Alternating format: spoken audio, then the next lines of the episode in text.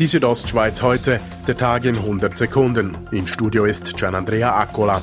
Der Große Rat hat in seiner Debatte zur Erbschaftssteuer entschieden, den Kreis der steuerbefreiten Personen etwas zu erweitern. Die Bündner FDP scheiterte heute jedoch mit ihrem Antrag, auch Geschwister, Nichten und Neffen gänzlich von den Abgaben zu befreien. Gut für den Kanton findet Regierungsrat Christian Rathgeb. Das hätte uns weitere 6 Millionen Franken pro Jahr an Einnahmeverzicht gekostet. Dem Trimiser SVP-Grossrat Roman Hug stößt sauer auf, dass 17.000 Besucher weniger das Bündner Kunstmuseum besuchten als im Vorjahr.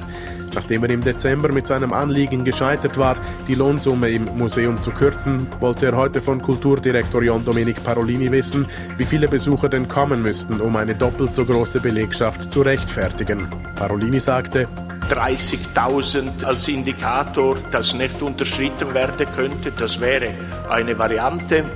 Obwohl die Bündner Regierung vor mehr als fünf Jahren damit beauftragt worden war, ein kantonales Wasserrettungskonzept zu erarbeiten, konnte Regierungsrat Peter Payer auf Anfrage von BDP-Großrätin Heidi Klalüner heute keine Lösung präsentieren.